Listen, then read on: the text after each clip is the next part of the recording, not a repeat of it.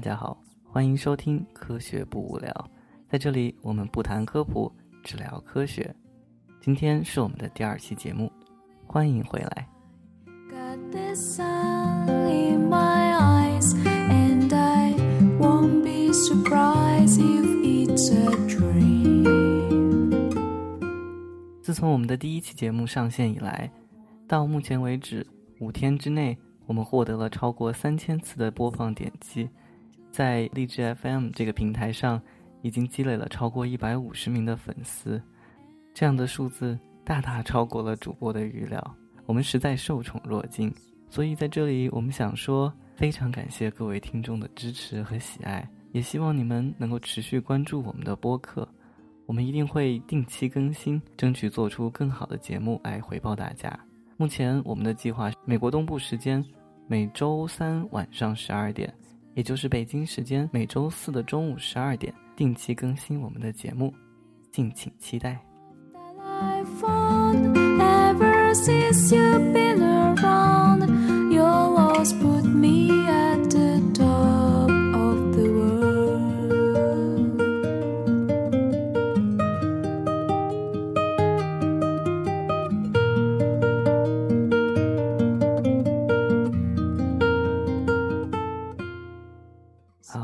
首先让我们进入听友反馈环节。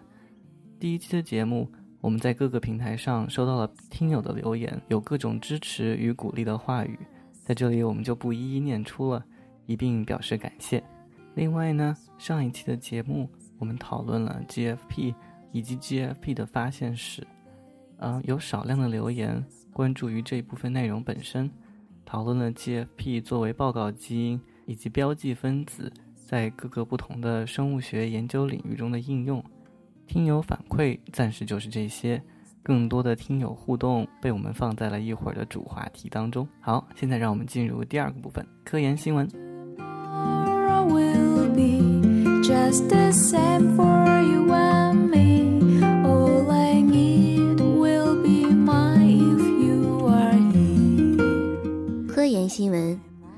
可见光实现的双催化方法完成对应选择性二加二环加成。四月二十五日，《Science》报道，在非常多的催化系统中，有可用来控制热促进环加成反应的立体化学，很少有报道有关光化学环加成反应的立体控制的存在。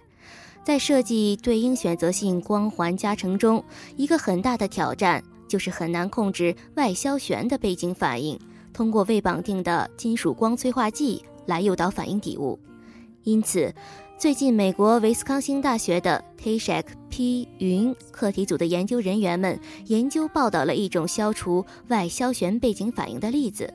不对称的二加二光环加成将阿拉法、贝塔不饱和铜转化为相应的环丁烷，通过使用有可见光吸收过渡金属催化剂和立体控制路易基酸催化剂的双催化剂体系。相比于以前报道的对应选择性光化学环加成的方法，此方法的优点在于适用范围更广，立体化学的选择性更好。不得不说，最近可见光的概念好火啊！好，让我们来看下一条新闻。通过光质氧化还原和有机催化反应，实现了醛的直接贝塔烷基化。最近，Princeton 大学的 Macmillan 教授课题组报道，饱和的醛的直接贝塔烷基化可以通过光质氧化还原和有机催化反应来共同实现。光子诱导的酰胺氧化提供了一种活化的贝塔酰胺自由基中间体。它很容易与广泛的迈克尔受体结合，并产生贝塔烷基醛。此方法的效率非常高。此外，这种氧化还原中性原子经济的 CH 功能化的方法，既可以实现分子间的反应，也可以实现分子内的反应。通过各种光谱方法，机理研究表明，还原淬火途径是可操作的。这项研究成果最近刚被美国化学学会期刊《JACS》杂志接收。哇塞，这已经是今年 Macmillan 教授第四篇的 Jacks 了。大家猜猜他今年有希望发十篇吗？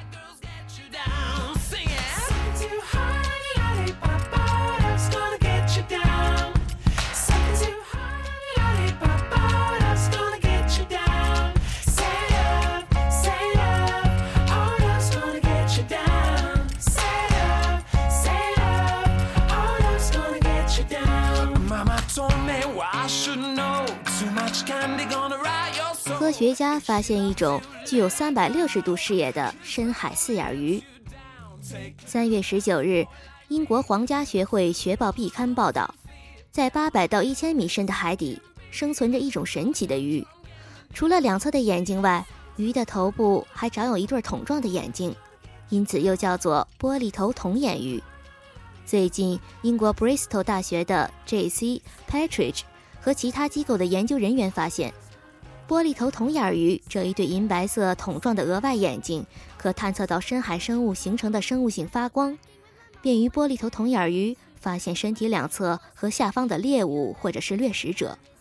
这对额外眼睛长着镜面晶体和视网膜，使其看上去具有独特的外形特征。鱼身体下方的光线通过鸟嘌呤晶体构成的许多层小反射片组成一个曲面镜，可聚焦在第二组视网膜，使这种鱼具有更广阔的视野。本条新闻整理自生物谷。哎，古有二郎神开天眼，眼观千里；今有四眼怪鱼，一览无遗。孕妇肥胖增加婴儿死亡风险。四月十五日，美国医学会杂志《JAMA》报道，肥胖本就是大部分女性厌恶的事情，因为肥胖不但破坏了美感，还会导致一系列的生理异常甚至疾病。最近，英国伦敦帝国理工学院的 Decfin Oni 等人对三十八项相关医学研究进行分析。这些研究包括一万多例流产、一点六万例死产、四千三百例围产而死亡，以及一点一万多例新生儿期死亡的案例。研究人员发现，即使母亲的身高体重指数及 BMI 值稍有增加，也会增加流产、死产及婴儿死亡的风险。其中，在严重肥胖的妇女中观察到最大的风险。BMI 指数为四十的妇女，比 BMI 指数为二十的妇女，此类的风险高出两到三倍。因此，产妇肥胖会增加婴儿死亡的危险。但研究人员同时指出，肥胖所带来的流产、死产及婴儿死亡的绝对风险，其实仍相对较小。本条新闻整理自科学网。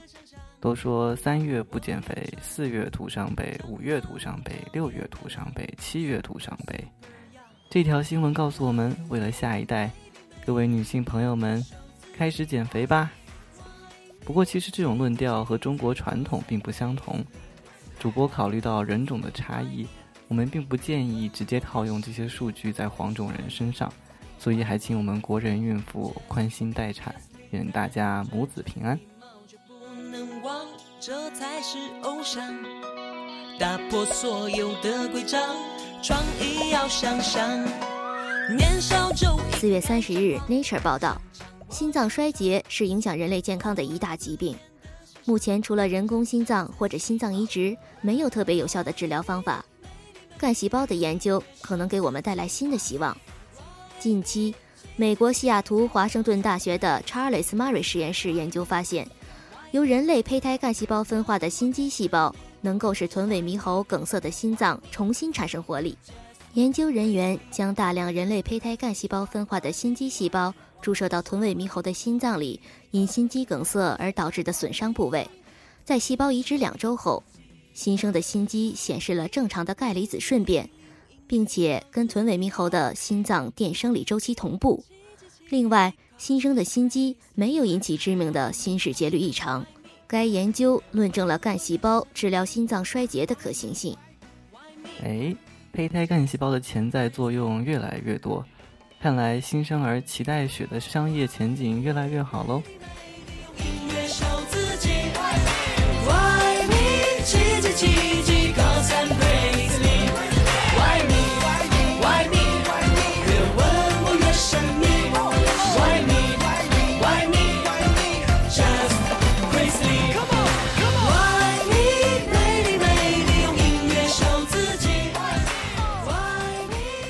好，让我们进入今天最后一条新闻。四月二十四日，一篇八页纸的匿名指控称，俊佑实景二零零四年和二零零八年的两篇论文存在修改数据的问题。俊佑实景是日本对小宝方晴子酸诱导干细胞涉嫌伪造的调查委员会负责人。目前，石井先生已经辞去调查委员会负责人一职。他称，辞职的原因是担心这一意外情况会使目前的调查工作更加复杂。这条新闻让日前非常火的日本美女科学家小宝方晴子涉嫌科研舞弊的事件越发的扑朔迷离。那小宝方晴子何许人也？她的酸诱导干细胞涉嫌舞弊，到底是怎么一回事儿？一会儿的主话题，让我们来把现有的新闻和消息翻个底儿掉。先听首歌，稍后主话题。 The evening winds are still. I've lost the way and will. Can't tell you where they went. I just know what they meant. I'm always on my guard, admitting life is hard without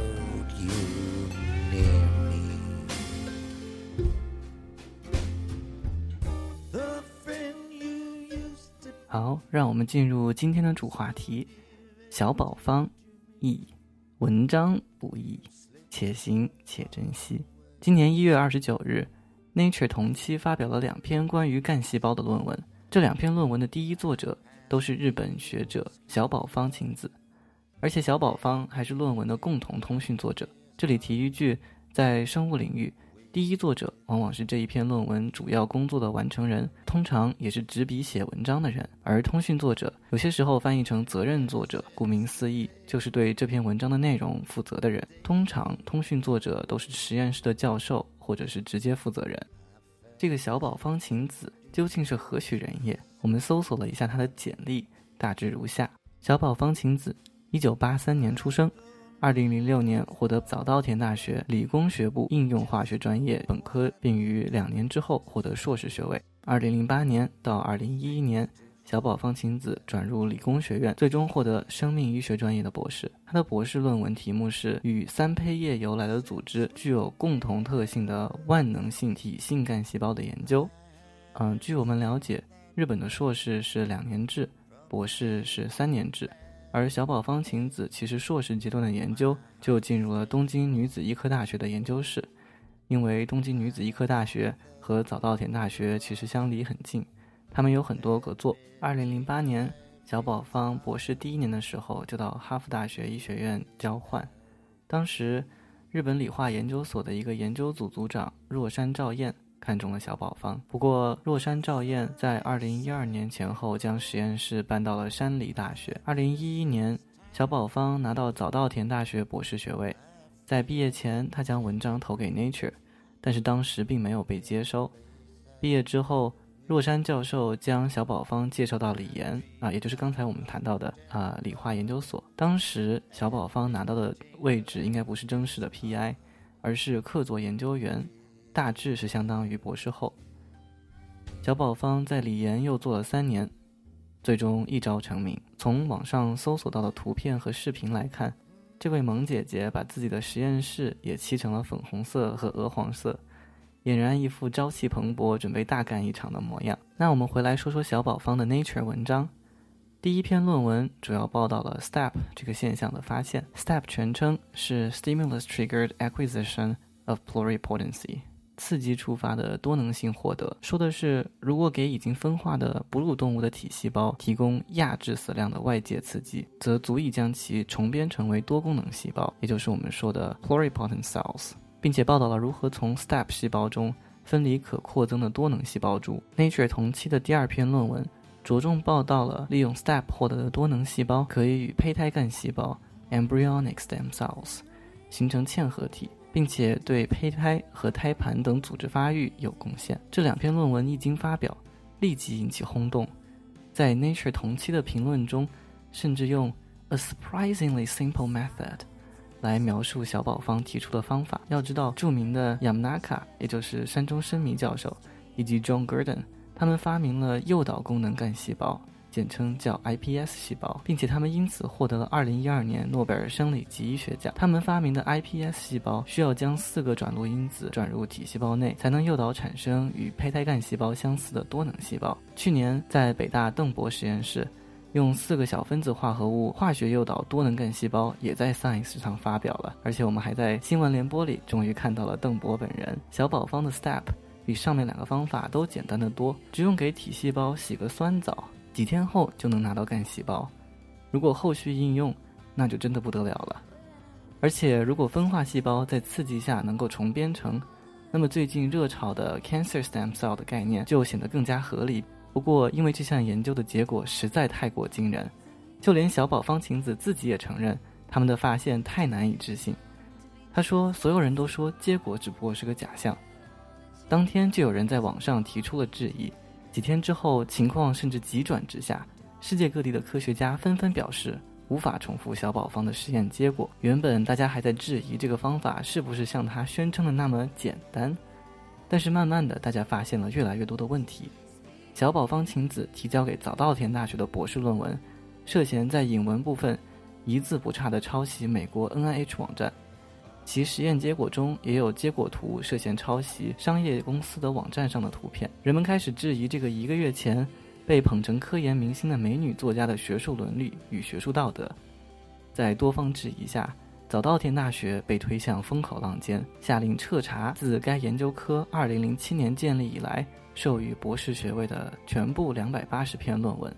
二月中旬，迫于多方质疑，小宝方晴子的工作单位理化研究所开始调查小宝方晴子的研究。三月五日，李岩公布了一份干细胞制备的详细流程，但是却引发了更大的质疑。首先，公布的流程和小宝方晴子发表在 Nature 中的论文的流程并不一样。其次，根据新的流程。仍然无法重复小宝方晴子的实验结果。李岩表示，调查仍在继续。三月中旬，多名科学家呼吁撤销 Nature 上的文章，这些科学家当中甚至包括论文的作者之一，前面提到的山梨大学的干细胞学家若山照彦。不得不说，小宝方晴子作为学术新星陨落得太快了，一两个月的时间，天上地下。那让我们来听听这首歌，《Four Seasons in One Day》。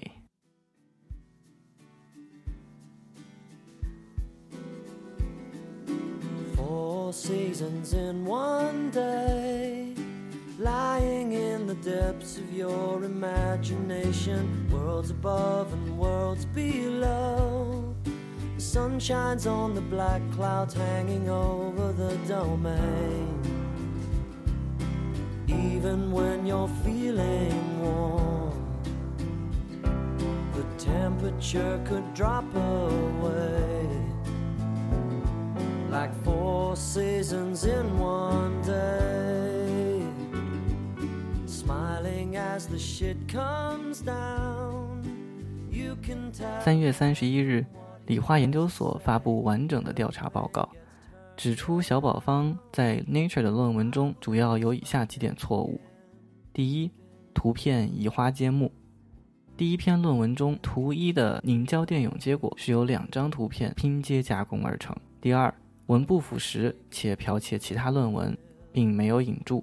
第一篇论文在 Karyotype Analysis 部分，有总共十七行是从其他文献中复制而来，并且与真实的实验操作并不相同。小宝方解释说，他当时忘记这一段实验操作是从哪里抄的了，所以没有引用原文献，而具体的实验也不是他做的，是其他人做的。写论文的时候，双方都没有仔细核查实验材料和实验方法这一段。第三点，第一篇论文中有两张图片源自骨髓造血细胞，而不是皮造血干细胞。小宝方晴子的解释是他当时拿错了图片，因为在他的记录里面，骨髓造血细胞和皮造血干细胞都贴上了造血的标签。第四条，在第一篇论文中。有两张图片与小宝方晴子之前的博士论文相同，而小宝方晴子辩称在学术期刊中引用自己的学术论文的图片并没有不妥，但是这显然是狡辩。任何接受过正规的科学伦理学教育的人都会知道，这样做是非常不妥的。而且调查人员指出，第一篇论文中使用的是一周龄小鼠皮细胞创造 STEP 细胞，而小宝方晴子博士论文中是用三到四周龄小鼠骨髓细胞创造球状细胞，两个实验根本就不一样。第五条，第二篇 Nature 文章中有两张图是洛山照彦从不同角度拍摄的同一个 sample。而论文修改过程中忘记删除了其中一幅图。理化研究所的报告还提到了小宝方晴子的实验记录质量极低，明显让人无法准确的追踪和理解他的实验。关于理化研究所后面的官方结论，我们就不提了。在我看来，无非也就是一帮臭男人看到小姑娘发 Nature 就都贴上去，而后来出了问题，却又没有人负责任的节奏。终于到四月九号。小宝方晴子本人终于现身，在大阪召开了记者招待会，让我们来听一下现场的录音。好，现在大家听到的声音来自优酷网。我们看到小宝方晴子出现在长桌的中间，大家听到背景声音里面不停的咔嚓咔嚓的声音，是无数的媒体的闪光灯。小宝方晴子深深的鞠了一躬，说：“我对这件事情郑重负责，我表示深深的歉意。”小宝方晴子又鞠了一躬。他说：“我希望我的这些过错不会影响研究结果。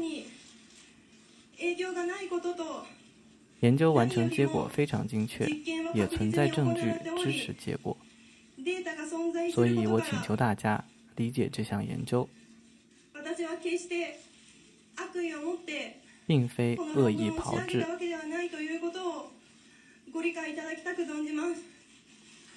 STEP 现象已经经过多次确认，属于事实。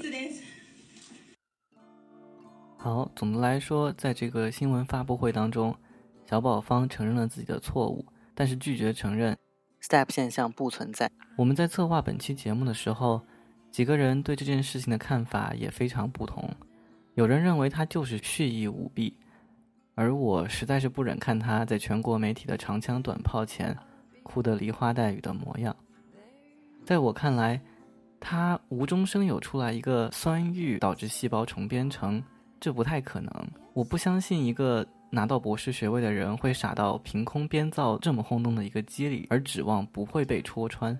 在我看来，很有可能的是，他意外地观察到酸处理之后，个别细胞变绿了。就认为它是变成干细胞了，哎，对，你看，我们第一期做的绿色荧光蛋白 GFP 又出现了。好，然后他又做了后续实验，可能有一些符合他的假设，有些又不是那么肯定，他就不太想把那些不好的结果展示出来，怕别人不相信他，所以他为了把所谓好看的结果拿出来示人，就挪用了完全不同实验的结果，但他错就错在了这里。而其实，也许最初他看到的细胞变绿，看到的这些绿色荧光，就像我们上一期说过的 GFP 的缺点一样，很有可能只是细胞的自发荧光。所以，如果当真如此，在我看来，小宝方的错误在于他从观念上先入为主，对这件事情有了一个判断，而在研究过程当中，并没有非常严肃认真的去追求这样的一个过程，反而有在拼凑结果的嫌疑。所以我们常说。做 hypothesis driven 这样的研究是非常基本的一套研究思路，但是像小宝方晴子这么个 drive 的方法，我们只能说且行且珍惜了。来，我们进首歌，一会儿接着聊。「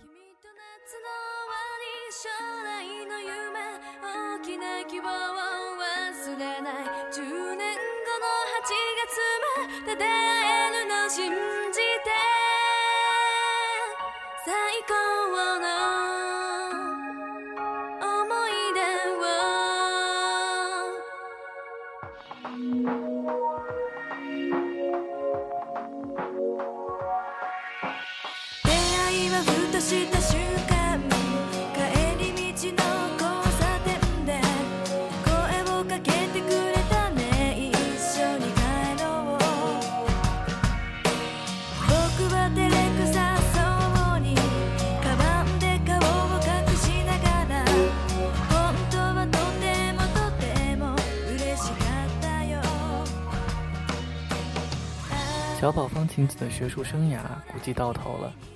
我个人认为，他是栽在非常差劲的科研习惯上，从实验样品的标记，到实验记录本的书写，再到论文书写的习惯，小宝方都存在重大的缺陷。其实说句老实话，我们每个人多多少少都有这样或者那样的科研陋习，只不过小宝方这次太过显眼，所以被科学界人肉得体无完肤。因此，我们也发起了一个听友互动问题。请大家来说说科研过程中自己的坏习惯，或者看到的、听说的那些不当的行为。来，让我们听听大家怎么说。大家好，我是学有机化学的。我相信懂行的人一听到就会联想到过肚子，俗称助程烯色谱法。有天我们实验室聊天，大家闲聊自己，评论谁是超哥。我师弟说他最超的事情是肚子过了一天过三遍还没有分离成。我说这算啥？我最超的事情是肚子过开了，结果使用旋转蒸发仪的时候没有开真空泵，样品全掉水里去了。当时那个泪啊，只怕全流到心里了。这时候我师兄说：“你们这都算啥？哥当年超的时候，将两个已经分离成的样品放一根核试管里做测试，而且还是千辛万苦分离出的成品。哥当时那叫欲哭无泪啊！” 我们实验室的快乐哲学就是把你的痛苦说出来，让大家快乐快乐呗。好，这个 ID 是 David 的同学，嗯，我只想说，你们实验室确实很欢乐，希望你们以后经常给我们提供这样的新闻。我要吐槽那些用完东西不续订的。我是做免疫的，免疫动物基本上一周、一月、一年时间不等，实验当天，然后花上四五六七八个小时把细胞弄好了，准备染色了。拿来那个抗体啊，这一吸就不剩不到一微升了，就是直接就就就想哭的心都有了。我说你是把我指一声行不？这好，这个小幺五二幺五二幺同学他提出来的这个点，其实在好多好多的留言里面都有已经反映到，呃，在这个实验室的公共区域。你确实至少要有一些公共意识。下一次我们再读一下其他听友的留言，还有好多好多好多这方面的吐槽。隔壁实验室有个博后，他发了一篇 cell，然后当时有一个流式细胞图呀，呃，他要射门去分开两坨细胞，但是我根本就看不出来是怎么分开的。然后我就特别虚心的去跟师兄请教说，嗯，师兄呀，你这门是怎么设的？那师兄就特别淡定的跟我说。I guess，as long as you get the same every time, it will be OK 天哪，我的这个世界观当时就被改了。我觉得我所嗯经历的就是实验里面不好的习惯，比如说 label tube 的时候只 label 名字，但是不 label 日期，这样子嗯等回去再看这些 sample 的时候都不知道是什么时候做的。这样子的结果就是，嗯，你到时候你就，当你看你的实验记录本，你和你真正的 sample 的 tube 你对不上号。好，这个 ID 是 Sophia 的这位同学提到了一个非常常见的错误。我只是很好奇，如果你 label 混了东西之后，你是把它接着用呢，还是把它扔了？我来吐槽一下我经历的一些囧事吧。我们实验室之前囤积了一批国产的耗材，就是枪头啊、PCR 管之类的。然后我刚进实验室那会儿呢，都不知道进口的耗材和国产的一些区别，就一直在用国产的。然后每次在用那个异位式的白枪头的时候呢，总感觉那个 插不紧，因为在吸样品的时候，有时候漏气，或者是只能吸上来一半儿。不过用力插一下那个枪头也能勉强凑合用，直到有一次我在做 PCR 管，在做 PCR 反应的时候，然后用了那个国产的那个 PCR 管，然后等到 PCR 循环结束的时候呢，然后我一看，管里的样品不见了，然后再仔细看，PCR 管壁裂了，我勒个去！当时心中就是一一万匹草泥马奔，简直太坑爹了。不过自从那以后呢，就再也没有国产的耗材了，在天朝也算是囧事一桩吧。好，这位来自北京的听友和我们以前在国内做实验的时候，也确实听说过各种国内的生物耗材公司不靠谱的消息。呃，你们把抗体稀释来了卖，然后掺点东西卖，我们都可以忍。然后现在你居然连枪头和 PCR 管都不靠谱，让人怎么办呀？嗯，针对实验，呃，实验室的不良习惯，我想主要说一说实验室同学的责任心问题。发现我们既然都在同一个实验室工作，那么至少应该为这个实验室尽一点责任，因为我们实验室是研究啊、淋巴细胞癌信号通路的，所以说我们经常会做许多 Western blot。但有一次我在 run gel 的过程中，running bar 用完了，我要重新配。当我做 transfer 的时候，transfer buffer 也用完了，而且 transfer memory 用完了，我也要重新配、重新剪。所以所以说整个实验过程我大概浪费了近半个小时的时间。所以说我我想说就是，既然大家都在一起工作，那么就应该保证这个实验室的正常运作。如果有一种溶液配完了，至少应该把它补好。另外，关于生物安全问题，我想说，在我们做 flow cytometry 的时候，会用一些醛类物质来固定细胞。那么醛类物质已经已经被证实是一种致癌物质，所以说当我们丢弃它的时候，应该特别的来处理。但是有些同学在丢弃它的时候，就作为了正常的嗯生物垃圾来处理了。我想说，这不仅是对自己不负责任，也是对整个实验室的环境不负责任，更加是对整个社会不负责任。另外一个关于生物安全的问题就是关于病毒。我想说，在北美这边，对于病毒的控制还是比较好的。但我在国内读研的两年，我是真正亲自接触过 HIV 和 HBV 活病毒的，并且就在繁殖上开展一些实验实验工作。这当时并不觉得有有特别的危险，但现在想想真的很后怕。这条 ID 是 Joyce 的同学的留言，我就想问你在国内是哪个学校的？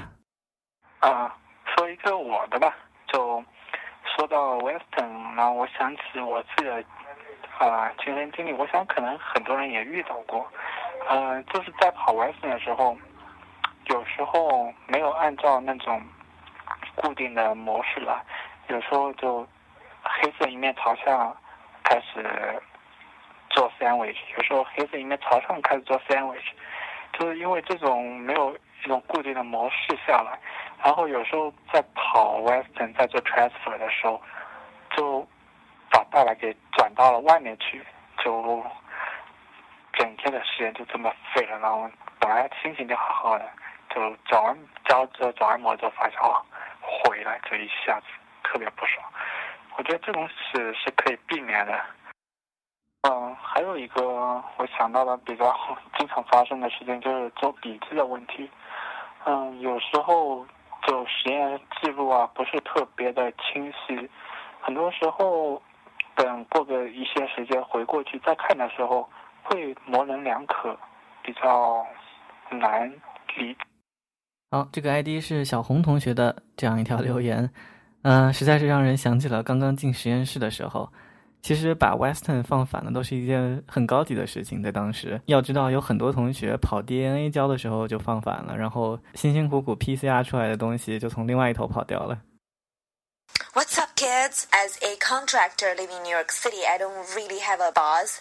I do have a lot of clients though. Uh, but I have a, this gay coworker who just loves to make little comments about my makeups, my accessories, my outfits. And uh, the other day, he just came up to my desk and said, I just want to say I love your earrings, but can you take them off? They're bothering me. I was too afraid they're gonna rip your ears bleeding. So, I mean, you have to take them off. I don't want to get him into the uh, emergency room just because he was too afraid of the blood. But, I mean, it's perfect for him to be a gay because otherwise he'd get a girlfriend. And scientifically, one thing about girls is that they bleed every month like crazy. So, yeah, good for him. 要不给他先匿名吧。呃，这位同学的观点与本台无关，当然我更愿意相信这是 呃这位匿名的留言的同学和另外一位同学的私人恩怨。不过值得一提的是，实验室的日常着装其实也是一个非常重要的因素，包括我们在接受实验室的各种安全训练的时候，其实都要提到，包括实验室里面什么情况下应该穿什么样的衣服，而且永远不可以穿这种露脚趾或者是啊、露大面积皮肤的衣服，比如说，啊、特别是夏天的时候，有一些爱美的女生会在实验室里面穿短裙，甚至穿高跟鞋。虽然作为大部分实验室的死宅男们并不排斥这一点，但是从实验安全的角度来说的话，这是违非常违规的，也会给你自己造成非常大的危险啊、另外，刚才这个匿名的同学，呃，如果有人想要认识他的话，可以私信我们啊、另外，节目第一次出现的新闻女主播，如果你们希望在我们的节目中长期听到她的声音，也请通过点赞、转发、下载、留言等种种方式让我们知道。这一期节目快要超时了，还有很多内容和留言，我们只好切到下期。最后几分钟，我想说一下，《科学不无聊》这个节目刚开始两期，我就坚持要聊这个话题，是希望我们的听众朋友中有做科学的，或者将要进入这个行当的人，从开始都能养成一个好的习惯，否则日后你就算做出今天的发现，也很难得到认可。而且细心的同学可能已经发现了，我们电台的节目本身就在努力做出表率。我们的文案有一些借鉴了别人的劳动成果，我们都尽力在节目过程中点名引用，并且感谢。我们以后也会将这些信息公布在我们的微信、微博、豆瓣、我们自己的网站等等平台上，以文字的形式做出引用和感谢。我们希望做硬核的科学节目，我们也会拿出学术的严谨态度。那小宝方晴子这一期节目上半部分先到此结束，请大家期待下期节目。收听科学不无聊，苹果和安卓用户请下载安装应用荔枝 FM，也可在荔枝 FM 网页端、喜马拉雅电台、新浪微博音乐人、豆瓣音乐人 DJ 小站搜索“科学不无聊”五个汉字。同样也欢迎听众朋友在新浪微博和豆瓣搜索“科学不无聊”，关注我们并参与互动。我们会在美国东部时间每周三晚十二点，北京时间每周四中午十二点准时更新，敬请期待。